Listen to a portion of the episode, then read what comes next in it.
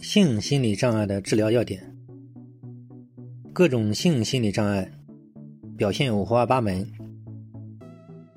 背后的原因可能有共性，但也有各不相同。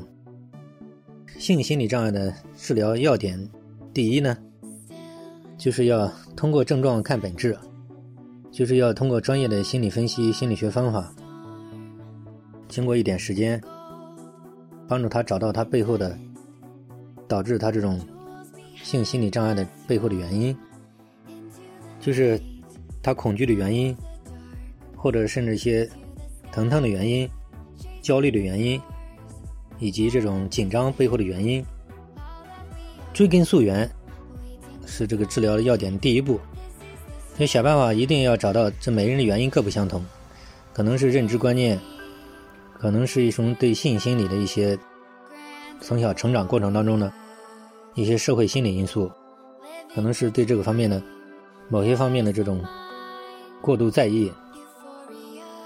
或者是因为是极度自卑的原因。或者是一种信念跟理念，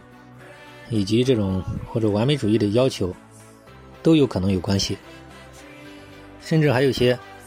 跟些从小到大呃受到的一些创伤有关。所以说，治疗的第一个要点就是必须这个具体问题具体分析，要找到每一个人每一个顾客的他们的性心理障碍的背后的这个他真正的根源。找到他的根源，然后长期给予有针对性的化解，这样他的性心理障碍也就减弱或者消失了。性心理障碍的这个治疗的第二要点呢，就是他必须长期的辅导，有针对性的给他反复讲解、反复化解，循序渐进，最后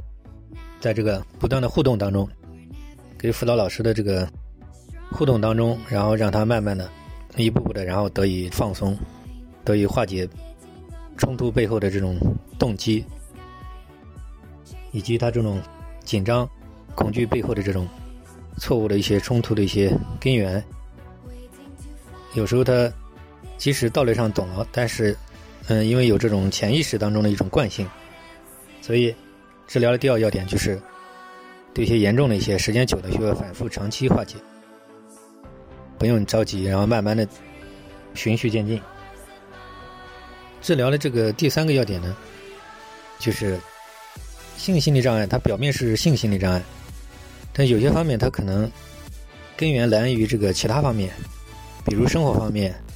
比如这个工作不顺或长期压抑，或者来源于这个小时候的一种自卑，极度的自卑，或者来源于一些这个其他方面。可能是来源于生活和社会心理这一方面，社会成长、工作、学习、婚恋、情感各种挫败，长期没有很好的化解，或者极度的自卑，他到后来可能就转化成这个性心理障碍。所以性心理障碍它可能只是一个转化过来的一个表面的，其实根源其实不在这个性心理障碍这一块。这就是要从其他方面去解决，而不要单纯从这个性心理障碍去解决。如果其他问题这些解决了，他的自信恢复，或者是他生活比较放松，这个性心理障碍不治疗也基本上也好的差不多了。所以基本上来讲，就大概讲那么几个要点。